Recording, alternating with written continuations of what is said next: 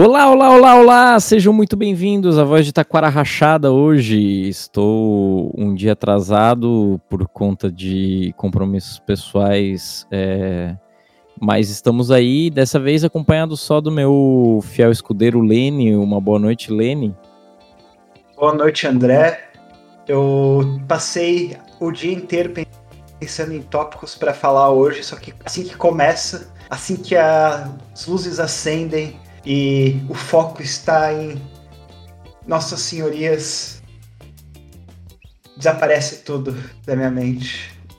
E a mágica acontece, né, cara? Sim. A mágica acontece. Cara, essa semana aconteceu. Aconteceu semana 10 da NFL, então já passamos da metade do, da temporada.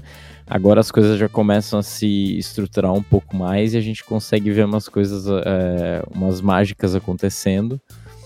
E, e, cara, uma mágica, por exemplo, acho que eu posso falar um pouco mais, é a, o controle de pragas que não está acontecendo em Pittsburgh, né? Uhum. Que está infestada de pombos e Pittsburgh acabou ganhando em casa no Acrisure Stadium de 20 a 10 dos Saints.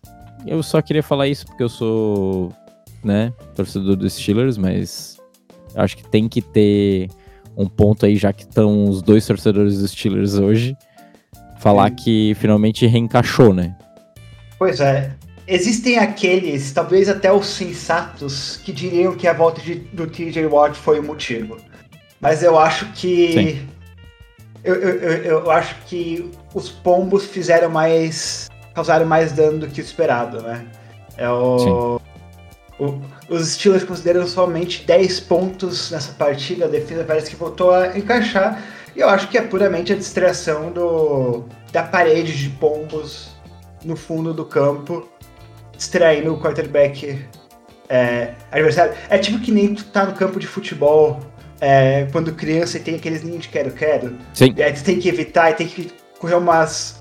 É, um, uns caminhos estranhos para evitar os ninhos de quero-quero. Eu acho que é a mesma Exatamente coisa com, com os pombos no, no Acrisure Stadium.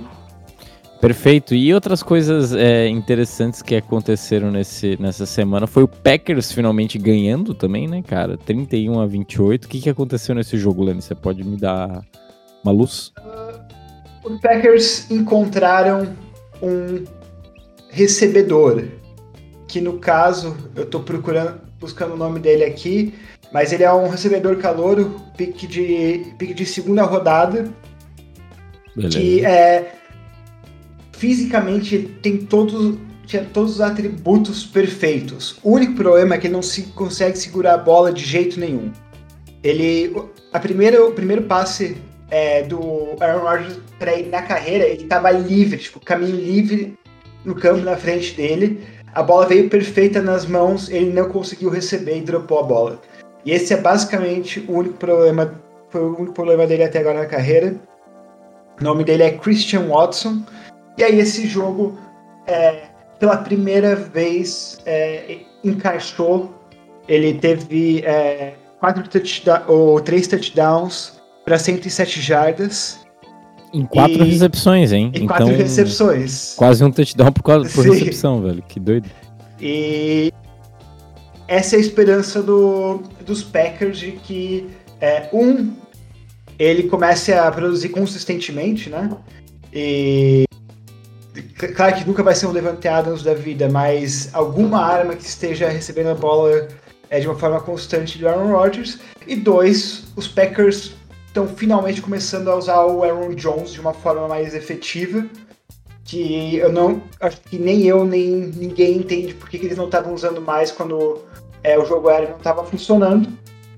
E é, aí é o que acontece, né? É o que é. E é, eles conseguiram dissecar essa def ótima defesa do, dos Cowboys. Então não foi uma, uma, uma mágica do ayahuasca, na sua opinião? Não. Foi. Pragmatismo. Foi, foi pragmatismo. Quer dizer, eu não sei o que, que o Christian Watson fez na semana passada, então pode ser que foi também. Mas eu estou somente saindo da análise do que daquilo que eu vi, que eu vi em campo. Entendi.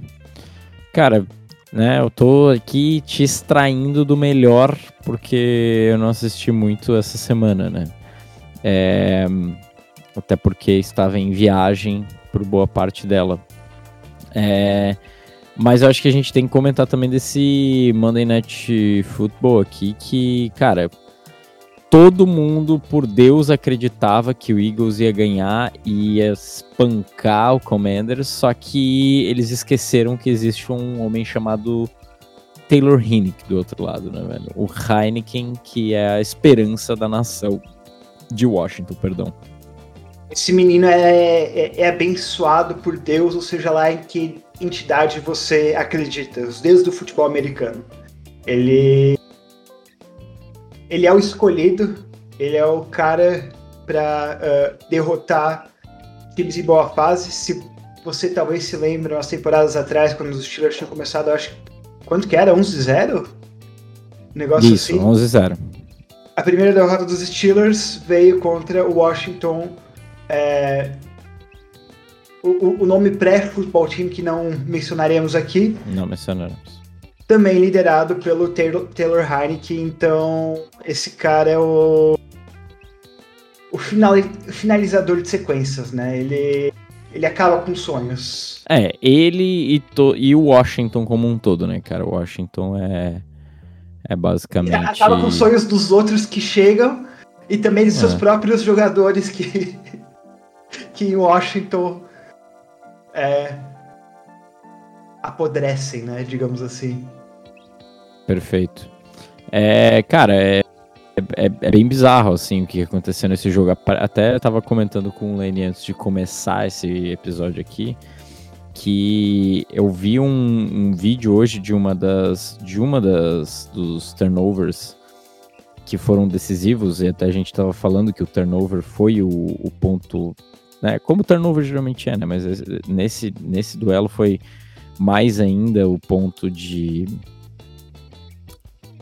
crucial do jogo, mas num desses turnovers teve um face mask bem feio, que não foi chamado, em cima do Eagles, né? Que daí virou um fumble e daí não chamaram o face mask antes do fumble. Se eu conseguir puxar até aqui, eu vou tentar postar isso em algum lugar, talvez até no, no NFL, no, no nosso Twitter. Porque cara, teve uma, teve uma jogada meio treta, talvez não seria muita, muita diferença aí, talvez o jogo seria mais apertado, mas talvez o Rinnick continuaria ganhando, porque esse moleque, quando chega nos, sei lá, no último tempo, o cara tá uma, duas postes de bola para baixo, é, cinco minutos sobrando, esse cara faz um milagre com esse time, velho, bizarro, cara. Eu, eu não entendo, é tipo é a terceira temporada agora onde ele é o melhor QB em Washington e ele tá sempre saindo do banco depois que o QB titular se machuca. Isso é bizarro. Eu, não, eu, é bizarro. eu, sinceramente não entendo que o Ron Rivera não, não mantém ele como titular. Eu, imaginei que ao menos depois da, é, da derrota por pouco nos playoffs contra os Buccaneers, ele manteria o, o Heineken, né? Mas acabou não acontecendo. E agora Washington tá 5 e 5 e por incrível que pareça ainda na disputa do, dos playoffs, porque essa conferência é uma tá uma zona, né? Sim. É uma zona e tá uma zona, né? Outra coisa que é uma zona, né, é, é o Giants que tá 7-2, a gente tem que lembrar disso, né? O que, o que é... que é essa divisão? Cara, é, é, é, bizarro, cara. É bizarro. Mas assim, a gente tem que falar que o Giants tá 7-2, mano. E assim, cravaram, né, velho? Cravaram aí Giants nos playoffs, mano. E, é, e agora que a gente passou da metade da. No começo a gente não podia falar nada, não, e a gente tava nessa de, né? De se resguardar, de, de falar coisas muito. É, né? Com muita, com muita maluquice aí. Mas agora a gente pode falar que, mano, é uma realidade bem estruturada, mano. E Daniel Jones continua tirando leite da pedra, e eu não digo nem do time dele, mas do próprio talento, né, mano? Não, é quem tira é o. É o Brian Dable, né? Que fez isso, Também. fez isso com o Josh Allen em Buffalo. O Josh Allen era um péssimo QB quando ele, uhum. quando ele começou na liga. Ele ele era ele tinha talento físico que nem o Daniel Jones também tem um talento físico é um cara alto um cara forte é um cara rápido. Porém o cara tomava péssimas decisões e era totalmente impreciso. Sim. e aí o Brian Dale começou em Buffalo e o Josh Allen vir, virou o que ele é hoje é, um, um, dos melhores QBs da liga e um talento parece quase que imprescindível e agora ele tá dando um jeito com o Daniel Jones. Daniel Jones, obviamente, não alcançou ainda o nível do Josh Allen, não tá nem perto disso. Mas ele continua conseguindo vencer jogos. Jogos apertados. Esse time do Giants, no papel e pelos números, não é um time bom. É, o Pro Football Focus, que é talvez o melhor, melhor recurso de estatísticas avançadas que existe hoje em dia, categorizou o Giants como o pior time da liga em termos dos números avançados. Então esse não é um time que era para estar tá aí vencendo esses jogos. Mas aí chega nas, nas, situações decisivas no final do jogo e parece que o, o Brian Dable consegue tomar as decisões certas, começa a dar as calças certas e esse time continua vencendo um jogo atrás do outro. A única pergunta é se eles conseguem realmente sustentar isso ou se é simplesmente meio que uh, sorte nessas, nessas situações é, clutch, né? Cara, eu acho que tem muito. Tem muito do, de simplificar o jogo ou então deixar o jogo mais favorável pro teu quarterback, né? Eu acho que é muito esquema ofensivo para que o teu quarterback seja bem sucedido, porque, cara, tem um esquema difícil de ler é para quarterback que tem QI alto, né? Assim, né? Vamos, vamos falar em questão de QI, né? Tipo Tom Brady's da vida, Patrick Mahomes e tal. E mesmo assim é difícil. Agora, quando tu coloca um esquema é, mais autoexplicativo e, e, e é mais didático, eu acho que aconteceu muito isso com o Josh Allen lá atrás, sabe? Lá em Buffalo. É, chegaram num, num, momento onde simplificaram o suficiente para que ele conseguisse fazer sucesso e pudesse correr com, com as próprias pernas em pouco tempo. E, e agora ele tá esse. Tá esse homem maravilhoso, né? Esse. O mão da porra que consegue fazer o que consegue fazer, né? É, cara, tirando. É,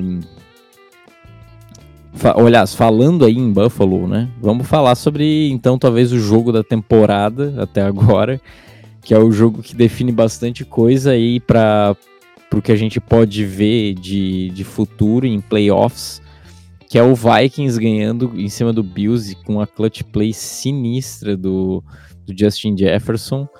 É, assim, eu, com, eu com, começo a acreditar no hype do Vikings, principalmente passando dessa, da, da metade da temporada. Mas eu ainda acho que é muito em cima do JJ e o Jatinho o jogo, sabe? Sim. Porém, ele é muito bom. Não, ele é não, muito não, bom. não tem como falar de outro jeito. Eu tava pensando agora sobre o, a temporada de Heisman do Burrow no, em LSU. E aí, pensando uhum. nas armas dele, o cara tinha de um lado Justin Jefferson, do outro Jamar Chase. É, pelos números, é tipo ter um jovem Randy Moss e um jovem é, Jerry Rice dos dois lados para lançar a bola como QB. É um, é um negócio ridículo que aquele time de, de LSU tinha. Tipo, não existe uma dupla Sim. de recebedores na liga tão boa quanto aquela dupla de recebedores em LSU, no college. É, hoje, não existe uma dupla de recebedores desse nível. É, eu, eu, eu, acho que a única comparação que talvez tinha era de é, Travis Kelsey e Terry Hill é, nessas últimas temporadas em Kansas City, mas de resto é absolutamente ridículo. O cara teve uma recepção que até a thumbnail desse, desse episódio que ele tirou uhum. das mãos do é, é, do defensor dos Bills, isso, isso, aquilo era uma interpretação certa. O passe do Kirk Cousins foi ruim. Foi ruim. E ele, com uma mão, tirou, arrancou a bola da, das mãos dele e de alguma forma não deixou cair. Ele manteve no. É, ele manteve acima do chão. É, isso isso provou que ele é diferenciado e tu cantou a bola, né? Eu tenho que, a gente tem que falar isso. Foi cantada a bola desde o começo da temporada. Que ele ia ser o melhor receptor, recebedor da liga e ele tá sendo e tá se provando como o melhor recebedor da liga, velho. Isso não, não há dúvidas, hein? Pois é. O... Um pouquinho, um pouquinho de stats dele aqui rapidinho antes de tu uhum. entrar. 10 recepções, 193 jardas para um touchdown só, mas quase 200 jardas é coisa. E aquele último drive foi puramente ele, porque é, é. Foi, foi, tipo, o Kirk Cousins teve um bom passe naquele último drive, de resto foi tudo meio que torto. O Dalvin Cook não estava fazendo nada, é, o Adam Thielen não, não tava chegando muitas, é, muita coisa. Ele, ele acertou o Hawkinson algumas vezes, mas foi principalmente o, o Justin Jefferson e quase que não deu certo, né? Porque é, numa quarta para uma, o, o quarta para meia jarda, os Vikings foram pro quarterback sneak com o Kirk Cousins que não deu certo. E fiz, deram turnover pelos Bills. Só que os Bills não podiam se, se ajoelhar, porque ia ser um safety, a bola ia voltar pros, é, é, pros Vikings e eles iam é, ter uma chance de vencer o jogo. Aí Sim. foi lá, um snap errado, Josh Allen fumbleia a bola, a defesa recupera na, é, na endzone a touchdown. E aí tem todo aquele rolo, né? O, o Josh Allen, três pontos atrás, ainda consegue descer, consegue um field goal, prorrogação e, e tudo mais, mas aquele drive quase foi desperdiçado. Foi um dos drives mais impressionantes que eu já vi de um recebedor desde Cooper Cup no Super Bowl. Cara, eu. Sendo bem sincero, eu eu acho que deveriam, o, o, Bills, né, quando receberam a bola ali na linha de um e pouco ali, deve, o, eles deveriam ter forçado o safety, só que ter gastado o máximo de tempo possível uhum. com a bola na mão, saca? É aquela jogada que tu pega, tu sai com o quarterback e o quarterback tenta correr o máximo na, na própria end zone para desperdiçar o máximo de tempo possível, sabe? Se tu conseguir, tipo, sei lá, uns 6, 7 segundos, tu já consegue eliminar bastante margem. É, mas o, o Josh não conseguiu nem ter a, a, bola nas mãos, né? Foi, foi um fumble que veio direto do snap. Esse foi o grande problema, porque o, o plano era um quarterback sneak do Josh Allen pra frente, e a gente sabe a força do Josh Allen, sabe que pouca gente conseguiria parar. E se ele conseguisse, era GG fim de jogo, ajoelhar ajoelhar e acabou, mas o, o Snap nunca chegou redondo nele. É, esse, esse foi o problema. O, o, esse Snap foi, foi um erro, cara, gigantesco, né? Foi, foi até feio de ver o replay. Eu não entendi muito bem o que estava acontecendo, porque nessa hora eu acho que eu saí de casa, parei de acompanhar o jogo. Eu fiquei, caralho, velho, meu Deus, não é possível é. que o cara. Mas enfim, acontece, né? Que a gente tem que falar ainda nesse episódio, cara? Buccaneers ganhando do Seahawks, né? Buccaneers aí, o Giselo tá invicto após divórcio ainda? É, eu, eu, acho que sim. E lembrando que esse é o jogo na Alemanha. É o jogo jogo em Munique, na Allianz Arena. O, o gramado começou a se desfazer no final do jogo com todo o peso do, dos equipamentos e o tamanho desses jogadores de futebol americano que... Beleza. Que é ridículo. Sim. Teve o. Teve a interceptação do Leonard Fournette, onde eles é, fizeram uma formação Wildcat, então uma formação onde uhum. o running back recebe a bola direto. Eles fizeram uhum. duas vezes essa jogada. A primeira jogada, direto a bola para o Leonard Fournette. É, e o Tom Brady alinhou como recebedor por fora. E o Leonard Fournette foi, foi correr para frente, só que o Tom Brady ficou totalmente desmarcado. Sim. Aí Aí o. O coordenador ofensivo dos Bucks, que eu não lembro mais quem é o nome dele, é, pensou, caralho, se eles vão deixar o Tom Brady desmarcado assim, então vamos lançar a bola. Aí na próxima, é, ou, ou, mais tarde no jogo, eles fizeram a mesma coisa, só que o Tom Brady agora correu uma rota, o Leonard Fournette foi dar um passe na direção do Tom Brady, o Tom Brady tropeçou aos seus 45 anos de idade e o, hum. o defensor do Seahawks é, interceptou a bola o que eu acho que deixa todo mundo feliz ver um cara que nem o Tom Brady tropeçar, porque são raras as vezes que a gente pode celebrar as derrotas na, na carreira dele, né? Sim, isso com certeza. São raras as vezes que a gente consegue, consegue comemorar uma derrota do, do, do nosso querido Tom Brady. É, mas é bizarro, né, cara? É bizarro ver, ver ele aí tendo um comebackzinho, mesmo que seja né, momentâneo. E Tampa Bay Buccaneers agora tá 5-5. Eu não, não acredito que seja muito incômodo. Mas o que tá sendo incômodo é o Lions, né? Que tá sendo uma pedra no sapato de todo mundo aí. Sempre tá sendo difícil de ganhar desse time. É, ganhou por um ponto do Chicago Bears em uma, né? Em um duelo aí de, de facão no escuro, com um lança-chamas iluminando a cada cinco minutos. É... E assim, a gente tem que ressaltar que o Justin Fields continua carregando esses times, esse time nas costas. Né? Eu adoro o argumento de que essas são boas derrotas dos, dos Bears, onde eles estão cada vez mais certos de que eles têm um QB de franquia, mas eles estão perdendo os jogos e aumentando o pique do draft. Então tá nessa situação onde tá perdendo os jogos, mas tá se colocando numa posição ainda melhor de conseguir uma peça melhor. E pra gente também é bom que os Bears percam, porque a gente tem um pique de segunda rodada deles no próximo draft. E, e quanto melhor for, melhor pra hum, gente, né? Verdade, verdade. Pra gente é bom, é. É, Chase Claypool aí que não tá fazendo muita coisa no Bears, né? Tá... É. Nesse jogo foi fez uma recepção para 8 jardas. Nada, cara, nenhum recebedor recebeu tanta bola assim, né? A gente sabe que o Justin Fields corre mais do que arremessa. Justin Fields aí com 13 corridas para 147 jardas. Bizarro, mais que todos os outros é, running backs somados aqui. Mas enfim. E ele teve, é... ele, ele teve um touchdown ali que ele começou a acelerar e. Parece o jogador mais rápido que eu já vi na minha vida.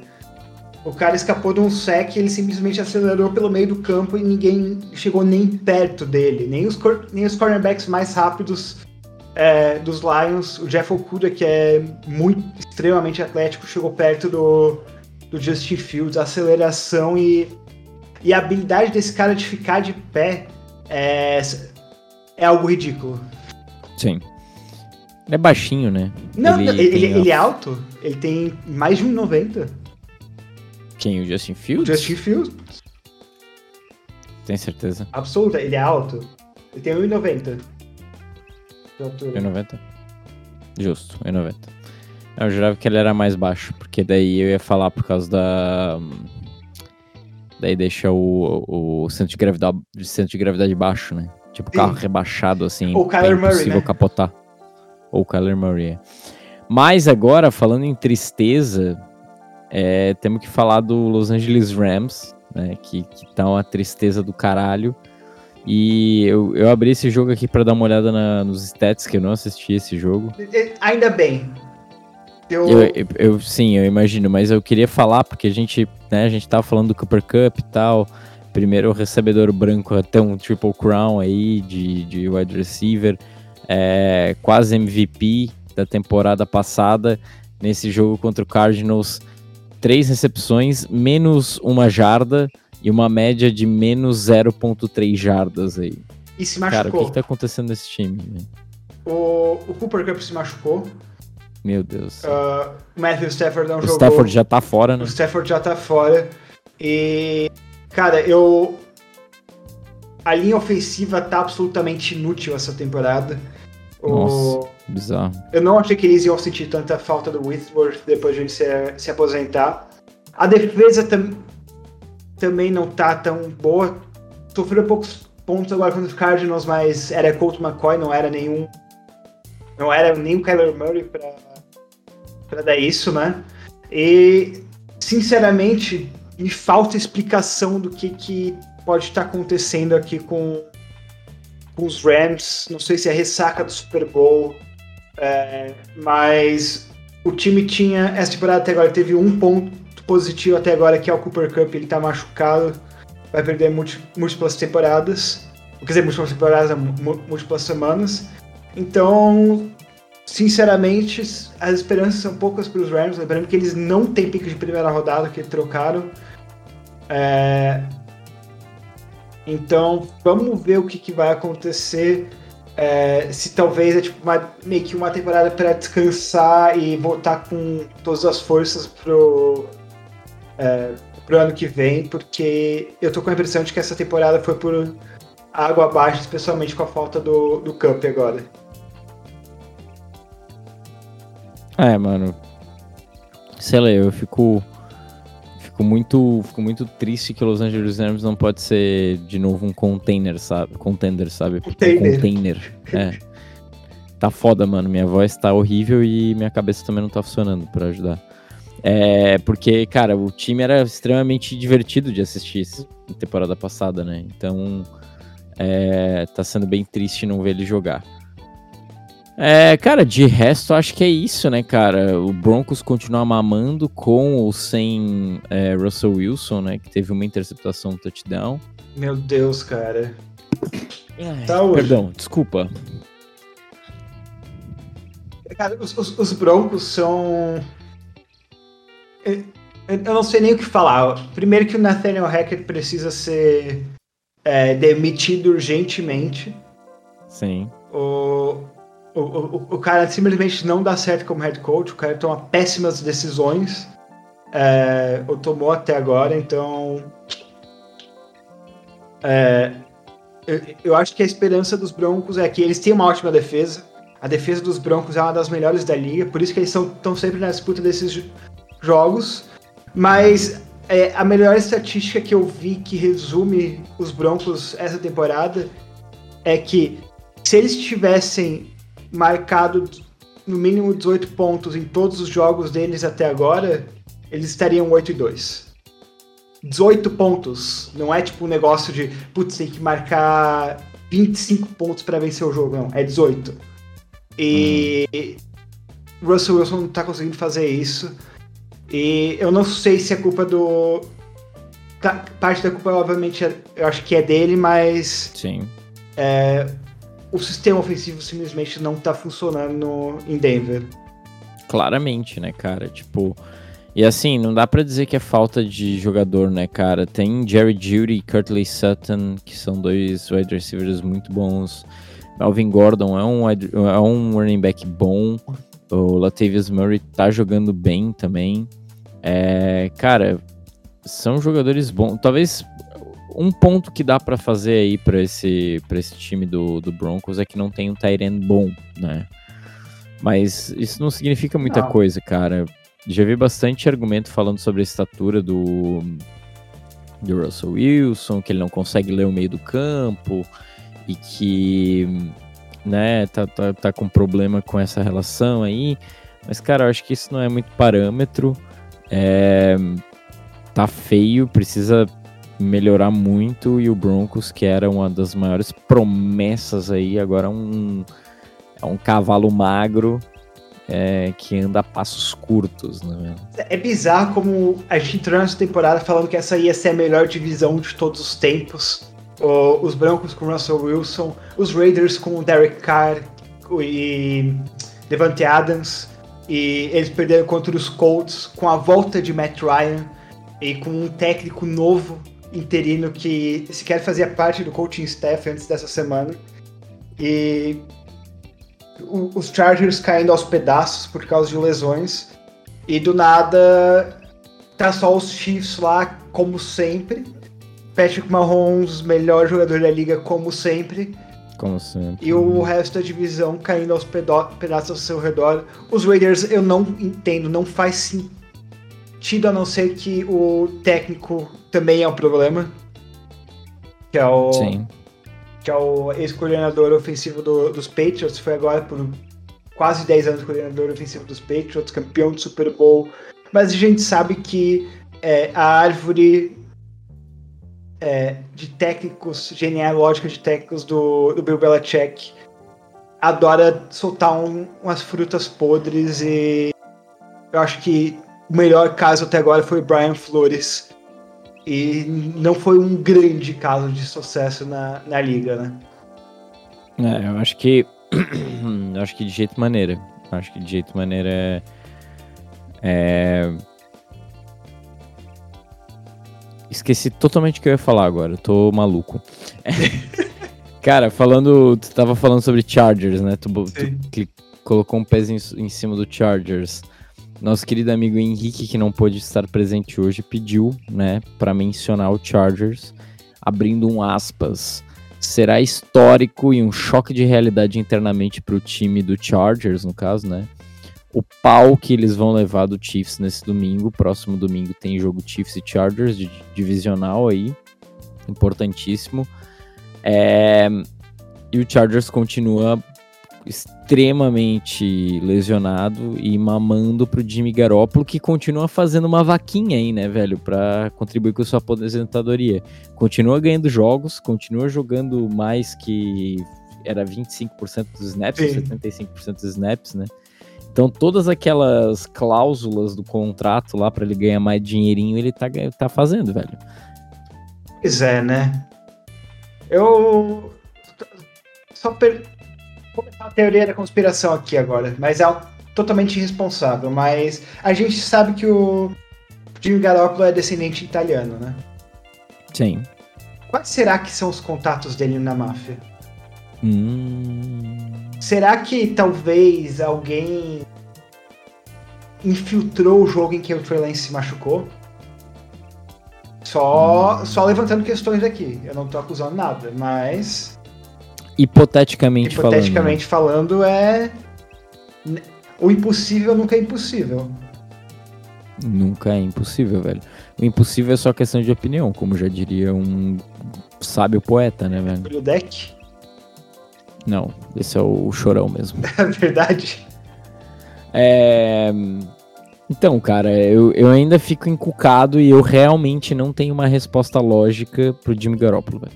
Eu não tenho precisa ter. É só aproveitar o caminho. É o. Esse, esse cara extremamente abençoado. É... Se, se ele fosse bom jogador de futebol americano, seria injusto. Do jeito que ele é bonito, sabe? É tipo. É, isso é fato. Tu, tu não pode ser o Tom Brady com esse nível de beleza. Não que Tom Brady seja feio, mas ele não é o time Garó é. Garópolo. Sim, Concordo também. Eu acho que. Eu, eu, eu, acho que é um. Um karma que o universo está tá colocando aí. Mas a gente sabe que o Jimmy G tem suas formas de combater o karma. Que é estar no time. Pedindo do... ajuda a uma máfia. Exato. Perfeito. É... Cara, que mais, que mais que eu posso falar? Eu, eu, sobre essa semana. Eu, eu tô triste que os Dolphins vão entrar em bye. Esse time é muito divertido de assistir. O... É, deram um pau no, no Browns, né? Deram um pau no Browns. O, o esquema do ofensivo do Mike McDaniel é absolutamente genial. Cara, parece ser ainda melhor ofensivamente que o Kyle, que o Kyle Shanahan. Que parece ser ridículo, mas ele, ele vem do mesmo esquema, né? Ele foi o, as, o principal assistente do Shanahan é, desde Washington, passando por Falcons, aquele Falcons de Matt Ryan campeão, e, e 49ers, ele sempre esteve junto do, do Kyle Shanahan.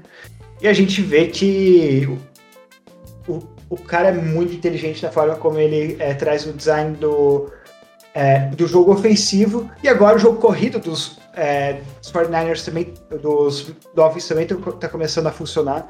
Para mim, o cara no momento é o, o líder para Coach of the Year simplesmente. É, tua candidato MVP. Eu não, a, não acho que ele vai, vai vencer porque o Tyreek Hill é muito bom para ele vencer. Eu acho que esse o MVP vai ser o Patrick Mahomes essa temporada. Mas o, o, o Tua teve agora três jogos seguidos com, é, é, com três touchdowns e uma interceptação. Os Dolphins estão invictos em jogos onde o Tua começa e termina o jogo. As únicas derrotas foram ou no jogo em que o Tua sofreu a concussão e, e teve que abandonar a partida, ou em jogos em que é, os QBs reservas jogaram. E eu tô curioso agora para ver para onde esses Dolphins vão, porque é, eles estão no topo da divisão, eles têm um bye, eles tiveram um calendário relativamente fácil agora, mas ainda assim não conseguiram vencer sem o Tour. E agora eles começam a ter uns desafios. Vem Vikings, vem Bills de novo, vem os Jets, que nem jogaram essa semana. Sim. Então, uhum. uma defesa forte.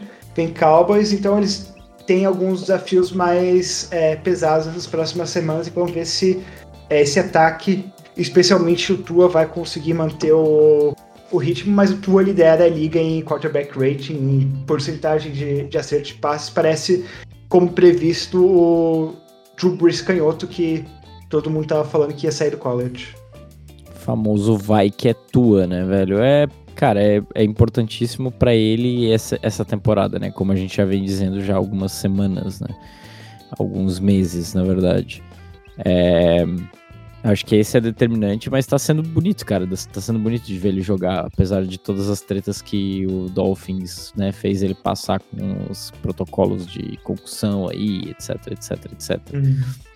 É, mas assim, fato é que esse ataque tá impossível de parar também, né? Como a gente já falou, Jalen Waddle, Tyreek Hill, é, eles têm um bom jogo corrido também, Sim. com o Raheem Mostred, né? Trouxeram o Jeff Mostred. Wilson agora, que ele estava, ele estava com o Chase Edmonds e estatisticamente o Chase, Chase Edmonds era o running back que mais estava deixando jardas em campo, então o cara estava uh, tendo uma média de é, três, é, três jardas por corrida, sendo que é, esperado nos esquemas e na, na, separação que ele tinha era de cinco. Eles cortaram o Chase Edmonds, trouxeram o Jeff Wilson é, de São Francisco, que estava mais acostumado com esse jogo. Ele encaixou como uma luva nesse esquema como, como era de se esperar. E o jogo corrido agora também está funcionando é, muito bem. Então esse time dos Dolphins vem aí para competir. Com certeza. E agora que a gente tá aqui sozinho, Lenny, e a gente pode falar sobre isso, a gente tem que falar sobre o Carolina Panthers, velho. Eu achei que a gente tinha falado de Detroit Pistons. Não, ainda não. Mas a gente pode. A gente tem que falar de Carolina Panthers, porque é, já é a, a, segunda semana aí que o Carolina Panthers vem melhorando e dessa vez ganhou do, do Atlanta Falcons até é, rodada passada eles ganharam também. Não, perderam. Não, perderam. Tomaram um pau. É, mas essa temporada, essa temporada tá sendo triste para eles também, assim como pro nossos Steelers, mas dessa vez ganharam do Falcons que também tem seus problemas, que também a galera achou que ia voar com o Drake London e com o Kyle Pitts e com o Marcos Gugliotta, né? Mas, cara, Carolina Panthers aí estreando seu, seu uniforme todo preto e está invicto no seu uniforme todo preto, né? De deixa eu acalmar aqui o torcedor do Carolina Panthers. Se você, torcedor do Carolina Panthers, teme que o seu time seja bom demais e que talvez o pick no draft não seja tão bom quanto vocês esperam, não se preocupem, porque PJ Walker se machucou e Baker Mayfield estará de volta nessa próxima semana. Então, mais derrotas estão por vir. E, e, e aproveitem com o sonho de ou Bryce Young ou CJ Stroud é, no próximo draft.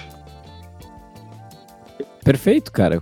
Né? Porque a gente sabe que se o PJ Walker tá jogando, a coisa tá tá fluindo. Agora, se o Baker Mayfield entra, o negócio desanda, né? Uhum. E é bizarro isso, né, cara? Pois é, eu não.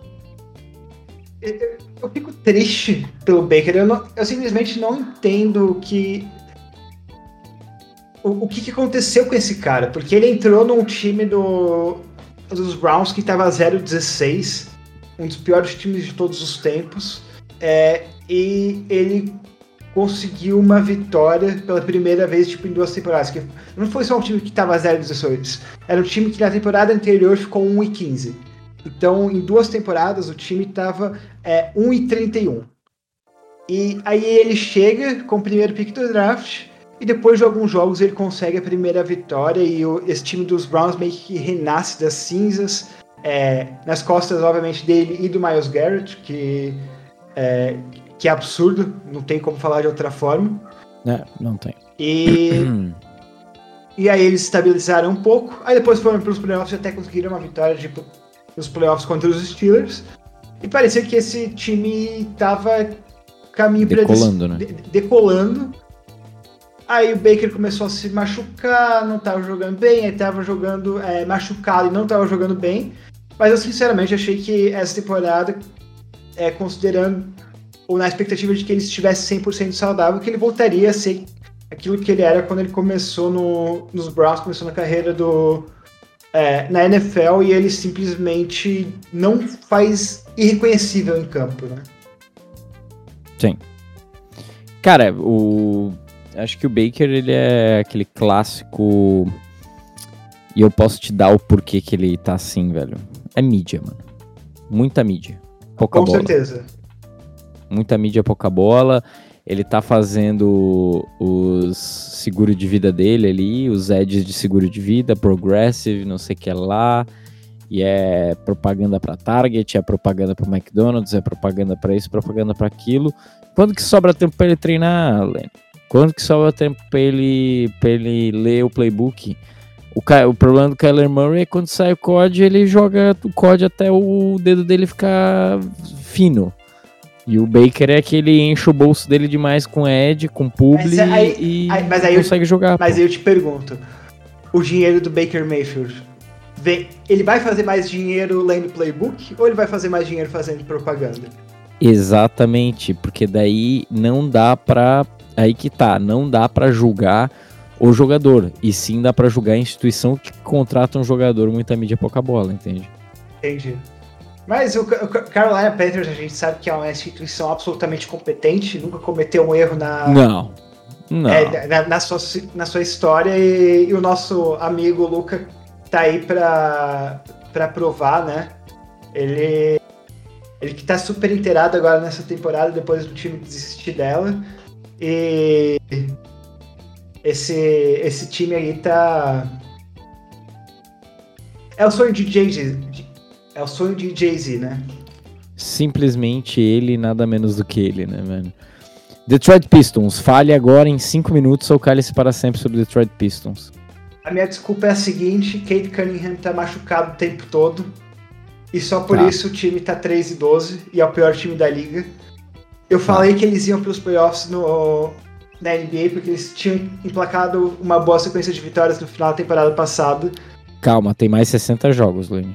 Sim, mas um time que tá 3-12 na posição que eles estão sem o melhor jogador machucado, esse time vai atrás do primeiro pick do draft, especialmente considerando que tem um pterodáctilo lá esperando.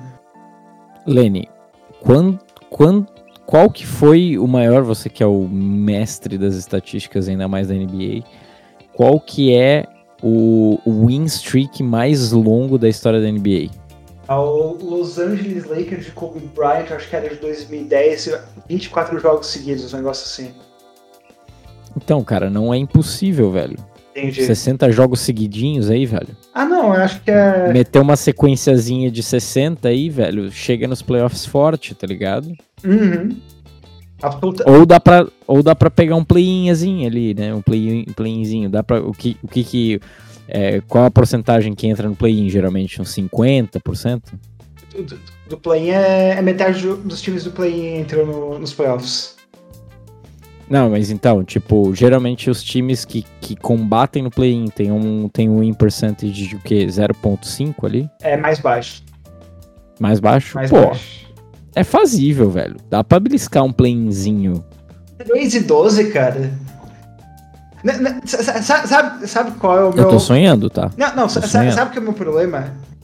N- Não, não é que eu não acho que esse time não consiga vencer esses jogos, mas eu acho que esse time não quer vencer esses jogos, porque a organização quer ter 18% de chance de draftar o Embenyama. Tá, mas a- assim, no, na NBA tá permitido tancar. Tá, tá permitido tancar, porém a NBA fez que não, não é que nem na NFL, onde o pior time da, da NFL vai ter o primeiro pick do draft, que nem os É Texans vão porcentagem, né? Exatamente, é porcentagem. Então, é, tem a lote- loteria lá, os três piores times têm 18% é, de chance de ter o pri- primeiro pick no draft. Lembrando que os três piores times dessa temporada até agora são Houston Rockets, é, Detroit Pistons e Los Angeles Lakers. Porém, os Los Angeles Lakers tiveram pick, é, trocaram pick swap para esse draft com o New Orleans Pelicans. Isso quer dizer que, mesmo se os Lakers vencerem o primeiro pick do draft na, na loteria, os Pelicans vão trocar esse pick e é, poderemos ter Zion Williamson ao lado de Victor Wembanyama no na temporada que vem. Jesus amado. Sabe o negócio que me deixa triste? É ver o LeBron no Lakers, velho. É, né? Porra, cara, tá uma tristeza esse time, velho. Mas enfim, a gente não tá falando aqui sobre LeBron James, a gente tá falando sobre o próximo caminhão carreta, mais conhecido como Detroit Pistons. Então fica a esperança de um Ebanayama aí, ou um desliza na banana mês, ano que vem, mês que vem, eu ia falar ano que vem, então. Sim, exato. Então a gente fica aí na esperança do Pterodactyl, né, aterrizando em Detroit, para daí sim um playoffzinho, vai? Com o Ebanayama, sim. Vamos, vamos, de, vamos de previsão extremamente cedo, Lenny. O Ebanayama, o Ebanayama no, no Detroit Lions e um playoffzinho em 2023, 2024, vai? No, nos Lions eu não sei, eu não sei se ele é rápido o suficiente para ser recebedor, né? Mas... Tá vendo? Nos Pistons e depois um, um playoffzinho, vai. V vamos lá. Vou colocar tá. todos os meus 18% de chance de, de draftar ele. O que, Cara, que, que, eu vou, que eu vou dizer é o seguinte: se eles conseguirem draftar o Eminem, eles vão para os playoffs da primeira temporada com ele. Caralho, gravou, hein? Se a gente colocar um real, de volta uns 20 mil dólares aí. Sim. Agora. Sim. É uma, é uma aposta segura se fazer, eu acho. Eu, eu, eu também acho. Lenny, gostaria de agradecer pelo seu tempo de hoje comigo aqui, sentado nessa mesa maravilhosa. Foi um prazer participar desse dueto de esportivo, né? Eu acho que é sempre, é sempre um prazer imenso estar ao seu, ao seu lado, Lenny. Uhum.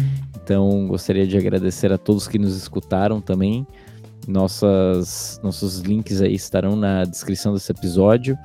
É, acompanhe a gente no Twitter, que a gente sempre tem uma live gravada do quando a gente realiza a gravação desse podcast, na verdade. E acompanha com a gente lá, acompanha a gente, a gente posta um monte de besteira. E sem delongas, uma boa noite, Lenny. Uma boa noite, André. Boas melhoras ao senhor, né? Boa recuperação Muito à sua obrigado. voz. E. Muito obrigado. Vamos lá, né? Vamos lá, velho. Até a próxima semana e tchau!